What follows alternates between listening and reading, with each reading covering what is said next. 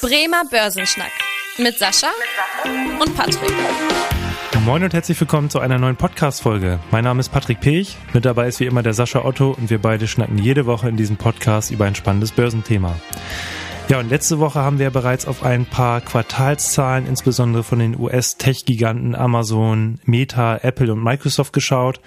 Heute geben wir euch einen aktuellen Einblick in die Marktlage. Was macht also gerade die Börse? Und haben auch wieder ein paar spannende Quartalsberichte, diesmal hier aus der Heimat, aus Deutschland, mitgebracht. Unser Thema der Woche.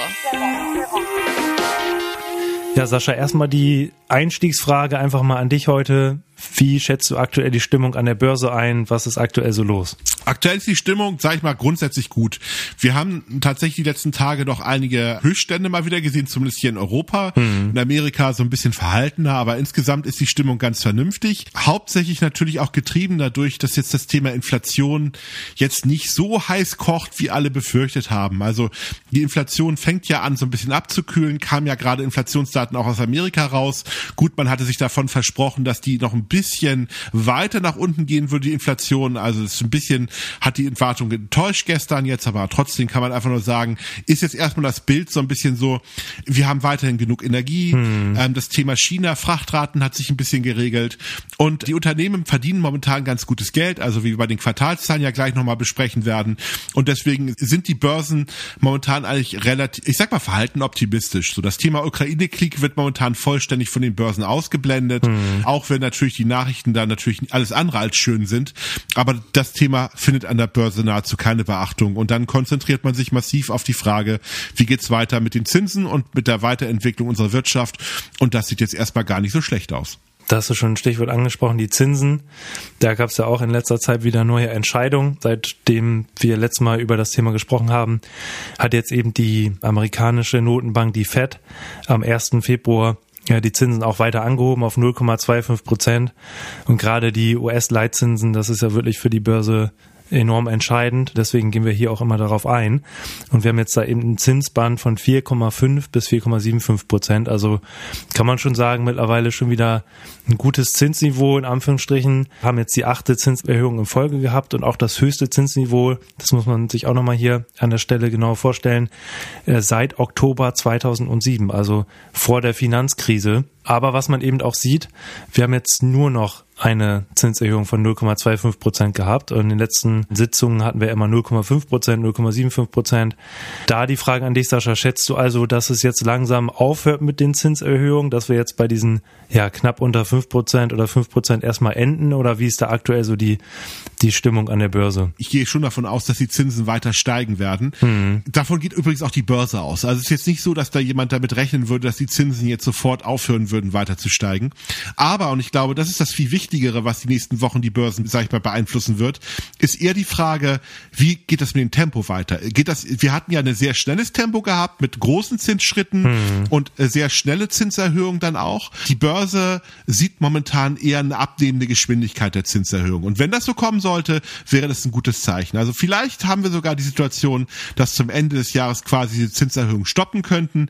Das hängt natürlich ganz massiv von der Inflationsrate ab. Das ist momentan der entscheidende Faktor. Hm. Und wenn die Inflation Inflationsrate sich beruhigt, dann würden sich natürlich auch die, der Druck auf die Notenbanken beruhigen. Aber das wird nicht sein, was von heute auf morgen stattfinden wird. Die Notenbanken werden noch den einen oder anderen Zinsschritt machen. Und das ist auch eingepreist aktuell. Und worauf die FED ja auch gerade immer guckt, du hast einerseits gesagt natürlich die Inflation, andererseits natürlich auch immer der Blick auf den Arbeitsmarkt. Und da muss man wirklich sagen, also der Arbeitsmarkt in den USA ist eine, einer hervorragenden Verfassung. Jetzt im Januar gab es wieder unglaublich viele neue Stellen, die geschaffen wurden, über 500.000 in den USA. Und die Arbeitslosenquote ist zurückgegangen auf 3,4 Prozent. Also man kann hier eigentlich von Vollbeschäftigung sprechen. Natürlich ist 3,4 Prozent jetzt keine theoretische Vollbeschäftigung, aber einen gewissen Bodensatz gibt es es dann äh, in Anführungsstrichen ja immer. Und das ist eben auch der niedrigste Stand seit 1969. Da sieht man einfach mal, in was für einer hervorragenden Verfassung da der Arbeitsmarkt ist. Was natürlich auch der FED so ein Signal gibt, ja, solange beim Arbeitsmarkt alles gut ist, äh, kann ich auch die Zinsen erstmal weiter erhöhen. Da scheint ja nicht irgendwie die wirtschaftlichen Folgen so dramatisch zu sein. sodass da erstmal noch so ein kleiner Freifahrtschein vorhanden ist. Und jetzt der Blick, was ja auch unsere Zuhörerinnen und Zuhörer wahrscheinlich interessiert, wie ist eigentlich hier in, hier in Deutschland, hier im Euroraum, Sascha, magst du da nochmal einen kurzen Einblick geben? Wie sieht das mit den Zinsen aus? Müssen wir da weitere Zinserhöhungen fürchten? Gerade so diejenigen, die irgendwie mal eine Immobilie kaufen wollen oder so und gegebenenfalls auch darauf warten, dass die Zinsen mal wieder niedriger werden. Ja, auch da ist die EZB so ein bisschen der Getriebene. Gerade die rennen natürlich so ein bisschen der Fett hinterher. Also wir hatten jetzt am 2. Februar eine Zinserhöhung gehabt von einem halben Prozent, damit ein Leitzins von drei Prozent und ähm, die EZB hat schon angekündigt, angekündigt, dass sie auch einen weiteren Zinsschritt machen wird. Also man rechnet ganz klar damit, dass am 16. März nochmal ein halbes Prozent Zinserhöhung kommen wird. Ja, und dann wird's natürlich spannend. Ich meine, Frau Lagarde tut sich momentan so ein bisschen schwer. Sie will natürlich auch nicht, dass die Zinsen massiv nach oben weitergehen, weil wir merken ja auch schon, dass der eine oder andere europäische Staat zumindest Probleme, leichte Probleme bekommt, was die Zinssituation betrifft. Wir merken das ja auch schon ein Stück weit am Immobilienmarkt, also gerade weil die Frage hast du ja auch gestellt, die Finanzierungsmöglichkeiten, die ich vor ein oder zwei Jahren gehabt habe, habe ich ja jetzt ja gar nicht mehr. Und die Immobilienpreise sind auch noch nicht so stark unter Druck gekommen. Das heißt also, für viele Menschen ist der, der, der Wunsch, der Traum nach einer eigenen, einer eigenen Immobilie in etwas weitere Ferne gerückt aufgrund der aktuellen Politik. Das gleiche sieht sieht man ja auch bei den Unternehmen, die brauchen ja auch momentan sehr viel Geld und müssen sich natürlich sehr teuer refinanzieren. Da muss die Europäische Zentralbank natürlich diese Waage halten. Da kann ich einfach nur ein Stück weit sagen. Ich glaube, dass, dass sie sich versuchen werden, natürlich auch die nicht abzukoppeln von der Fed, aber irgendwann auch, wenn die Signale von aus, aus Amerika kommen, dann auch diesen Zinserhöhungszyklus ein bisschen runterzufahren. Okay. Hm. Und da sieht, da sieht man, finde ich, auch ja ganz schon ganz klar die Auswirkungen eben der höheren Zinsen. Einerseits, du hast es schon gesagt, so, ja, die Unternehmen können sich schwerer refinanzieren. Das sieht man eben auch daran, da gab es jetzt eben eine EZB-Umfrage, die hat eben die Unternehmen gefragt, wie viele Kredite nehmt ihr eigentlich auf oder habt ihr aufgenommen? Und da kam jetzt eben bei raus, dass es jetzt im vierten Quartal, also Oktober, November, Dezember 2022, das erste Mal auch einen Rückgang der Kreditnachfrage seitens der Unternehmens gab seit einigen Jahren. Und auch was die Immobilienpreise angeht, wir kennen ja eigentlich nur steigende Immobilienpreise in den letzten Jahren. Hier gab es jetzt auch bei den Wohnimmobilien sogar den ersten Rückgang im vierten Quartal um so circa zwei Prozent im Vergleich zum Vorquartal. Aber was man eben auch sieht, Wohnimmobilien halten sich noch relativ stabil, auch weil hier ja der ja, der, der eine ziemliche Knappheit auch noch da ist, aber gerade so Einzelhandelsimmobilien und so weiter, da sind die Preise schon deutlich in den Keller gegangen. Also da sieht man schon ganz klar die Auswirkungen. Sascha, dann jetzt äh, zum Thema Quartalszahlen. Hast du irgendwas Spannendes für uns mitgebracht hier? Welches Unternehmen fandst du in den letzten Tagen, in den letzten Wochen spannend, äh, was die Quartalszahlen angeht? Ja, ich fange mal an mit einem Titel, was ich letzte Woche schon hatte, so indirekt, weil wir hatten ja bei Microsoft gesprochen. Mhm. Dann würde ich jetzt mir mal Activision Blizzard rausziehen aus den Quartalszahlen. Okay. Also wirklich hat ein sehr, sehr gutes Quartal gehabt. Also tatsächlich der Umsatz ist um acht Prozent gestiegen im Vergleich zum Vorjahr. Also die liegen bei 2,3 Milliarden US-Dollar und der Gewinn pro Aktie lag bei 1,87, also deutlich über die Konsensschätzung. Nach wie vor ist das Unternehmen äh, sehr optimistisch, was die Übernahme durch Microsoft betrifft. Mhm. Und ich finde dieses Unternehmen auch relativ wichtig momentan. Gar nicht jetzt wegen der Sachen, die sie herstellen. Also Videospiele kann man ja gut finden, kann man ja schlecht finden. Aber momentan findet da ein Stück Wirtschaftsgeschichte aus meiner Wahrnehmung statt. Warum? Ich habe es ja letztes Mal angedeutet, äh, Activision Blizzard soll ja übernommen werden von Microsoft. Jetzt gibt es ganz, ganz viele Kartellbehörden, die momentan dagegen, hm. naja, ich sag mal, richtig Einspruch erheben und ein Stück weit sagen, Microsoft würde dann zu dominant werden. Das ist gar nicht ungewöhnlich. Kartellbehörden machen sowas sehr, sehr häufig und äh, gucken sich natürlich sehr genau an, ob jetzt ein Unternehmen dominant wird und Verbraucher in der Form ja ausbeuten könnte aufgrund der Marktstellung. Und das hat aber aus meiner Sicht eine etwas andere Dimension gehabt und hat auch eine ganz massive Auswirkung auf den Tech-Sektor, warum diese Übernahme so wichtig ist. Warum? Es geht eigentlich nur um ein einziges Produkt, zwar um ein Videospiel Call of Duty. Der ein oder andere wird es schon mal gehört haben. Das ist eigentlich so der erfolgreichste Ego-Shooter, eins der erfolgreichsten Ballerspiele, wie man immer so schön sagt, eins der meistverkauftesten Spiele im, im Sektor. Und Sony hat ganz große Angst davor, dass sich die PlayStation nicht mehr verkaufen würde, wenn dieses Spiel Microsoft gehören würde. Mhm. So, warum ist es jetzt so interessant und so relevant? Weil, ich kann man sich ein Stück weit sagen, warum interessiert sich momentan die Wirtschaftswelt für irgendein Ego-Shooter für irgendein Ballerspiel. Ganz wichtig der Punkt ist der, die Kartellbehörden fangen jetzt an, diese Frage zu stellen, ist es gegebenenfalls das einzelne Videospiel schon ein, eine marktdominierende Stellung Oder sind es Videospiele insgesamt? Weil jetzt könnte man ja argumentieren, okay, wenn ich das Spiel nicht spiele, gibt es ja noch hunderttausend andere Spiele, die ich spielen könnte. Aber die Kartellbehörden haben momentan die Auffassung, dass dieses einzelne Spiel eine so hohe marktdominierende Stellung hat, dass das gegebenenfalls zu größeren Verwerfungen führen könnte. Wenn Microsoft jetzt tatsächlich Activision Blizzard nicht übernehmen würde, hätte das massive Auswirkungen auf den gesamten Tech-Sektor. Weil dann würde man nämlich die Frage auch stellen müssen, darf zum Beispiel ein Disney-Konzern so etwas wie Marvel übernehmen? Haben sie auch gemacht, weil das natürlich auch dann irgendwie eine marktdominierende Stellung wäre.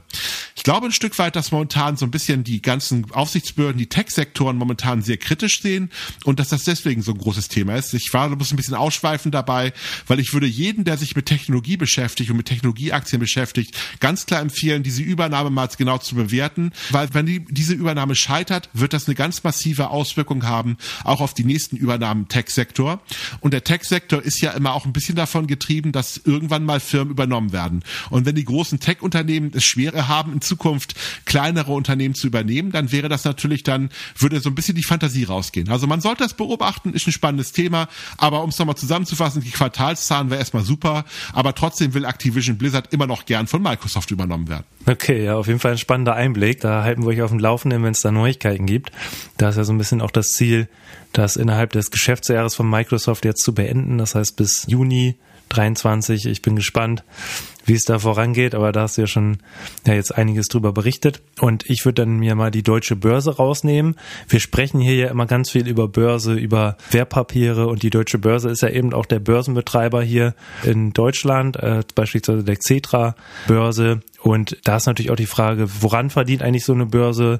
Eigentlich ja an dem Handel, also an dem Handelsvolumen. Und da muss man sagen, lief das hier im vergangenen Quartal sehr gut, weil eben viele Leute, gerade auch große Investoren, viel an den Börsen gehandelt haben. Äh, die höheren Zinsen haben auch dazu geführt, dass auch beispielsweise Anleihen wieder viel gehandelt wurden und so weiter. Und unter dem Strich konnte so die deutsche Börse äh, hier den äh, Gewinn um fast ein Viertel auf knapp 1,5 Milliarden Euro anheben. Also schon eine deutliche Steigerung. Und auch beim Umsatz gab es eine Steigerung von 24 Prozent. Und da aufgrund der guten Lage hat die deutsche Börse jetzt auch angekündigt, dass die Dividende erhöht werden soll. Was freut natürlich Aktionäre immer sowas zu hören. Und entsprechend legte da auch die Aktie nach Vorlage der Quartalszahlen erstmal zu, so circa drei Prozent. Also da kann man wirklich sagen, grundsolide Quartalszahlen. Und da sieht man auch immer direkt die Auswirkungen auf den Aktienkurs, weshalb das immer auch so spannend ist, sich diese Quartalzahlen anzuschauen. Sascha, hast du noch ein Unternehmen für uns, was du spannend fandest? Ja, also Siemens nehme ich nochmal raus, mhm. unser Klassiker hier. Ne? Also ich sag mal, Siemens macht ja irgendwie so gefühlt alles. Sie haben sich ja zwar schon ganz, ganz von ganz vielen Geschäftsbereichen getrennt, aber Siemens war ja so ein bisschen mhm. der Konzern, bei dem man von der Lampe bis zum Atomkraftwerk vor einigen Jahrzehnten noch alles kaufen konnte. Das sieht jetzt natürlich ein bisschen anders aus. Das Unternehmen hat sich stringenter aufgestellt, aber es ist natürlich nach wie wie vor ein großer Industriedienstleister und na gut, Technologiekonzern auch noch, also Technologie findet da ja auch noch ganz klar statt. Kann man jetzt erstmal so sagen, sah erstmal relativ gut aus, also insgesamt 18,1 Milliarden Umsatz, ist um 80 Prozent gestiegen im Vergleich zum Vorjahr. Bei den operativen Ergebnissen äh, ist es so, dass man um 9 Prozent gestiegen ist, 2,7 Milliarden also man ist eher davon ausgegangen, dass das Unternehmen so stagniert. Also Siemens ist, wie gesagt, ein riesiges Unternehmen und da hat man diese Dynamik nicht so gesehen. Also kann man jetzt einfach nur sagen, dass der Gewinn pro Aktie mit 8,9 bis 9,4 in der Form höher ausgefallen ist. Also deswegen kann man einfach nur sagen, alles wunderbar. Das Unternehmen ist tatsächlich da momentan gut aufgestellt und profitiert natürlich auch von vielen Trends der Weltwirtschaft momentan. Also und auch kann man, sieht man auch an den Aktienkursen, die Aktie ist mit der guten Börsenstimmung, ist auch erstmal schön nach oben gegangen nach, nach Meldung der Quartalszahlen. Also hier durchaus ja einige positive Berichte.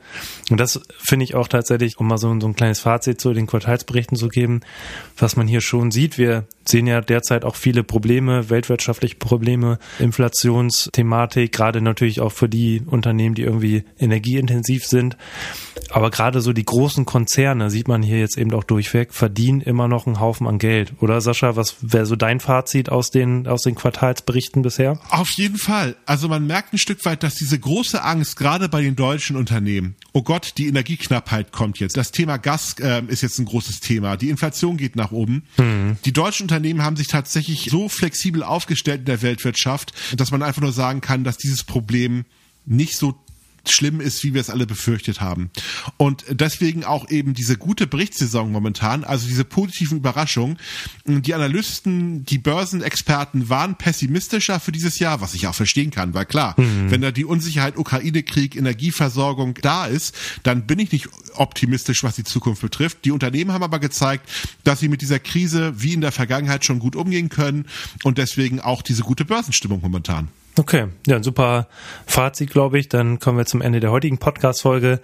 Und hier schon mal so ein kleiner Teaser für die nächste Woche gibt es mal wieder einen Einblick in die Kryptowelt, weil auch immer einige von euch danach fragen, ob wir mal wieder ein Update zu den Kryptowährungen geben können. Wir gehen insbesondere auf den Bitcoin nächste Woche ein. Von daher bleibt am Ball und schaltet auch in der nächsten Woche wieder ein. Und wenn es ansonsten Themenwünsche gibt, schreibt uns gerne eine E-Mail an podcast.sparkasse-bremen.de. Wir freuen uns, wenn ihr in der nächsten Woche wieder einschaltet. Bis dahin. Tschüss. Tschüss. Vielen Dank fürs Interesse. Das war der Bremer Börsenschnack, ein Podcast mit Sascha und Patrick. Noch ein kurzer Hinweis und an dieser Stelle liebe Grüße aus der Rechtsabteilung. Die gesprochenen Inhalte bilden die persönliche Meinung der handelnden Person, also in den meisten Fällen von Sascha und mir wieder. Sie stellen also keine Handlungsempfehlung zum Erwerb oder zur Veräußerung der genannten Wertpapiere oder anderer Finanzinstrumente der genannten Emittenten dar.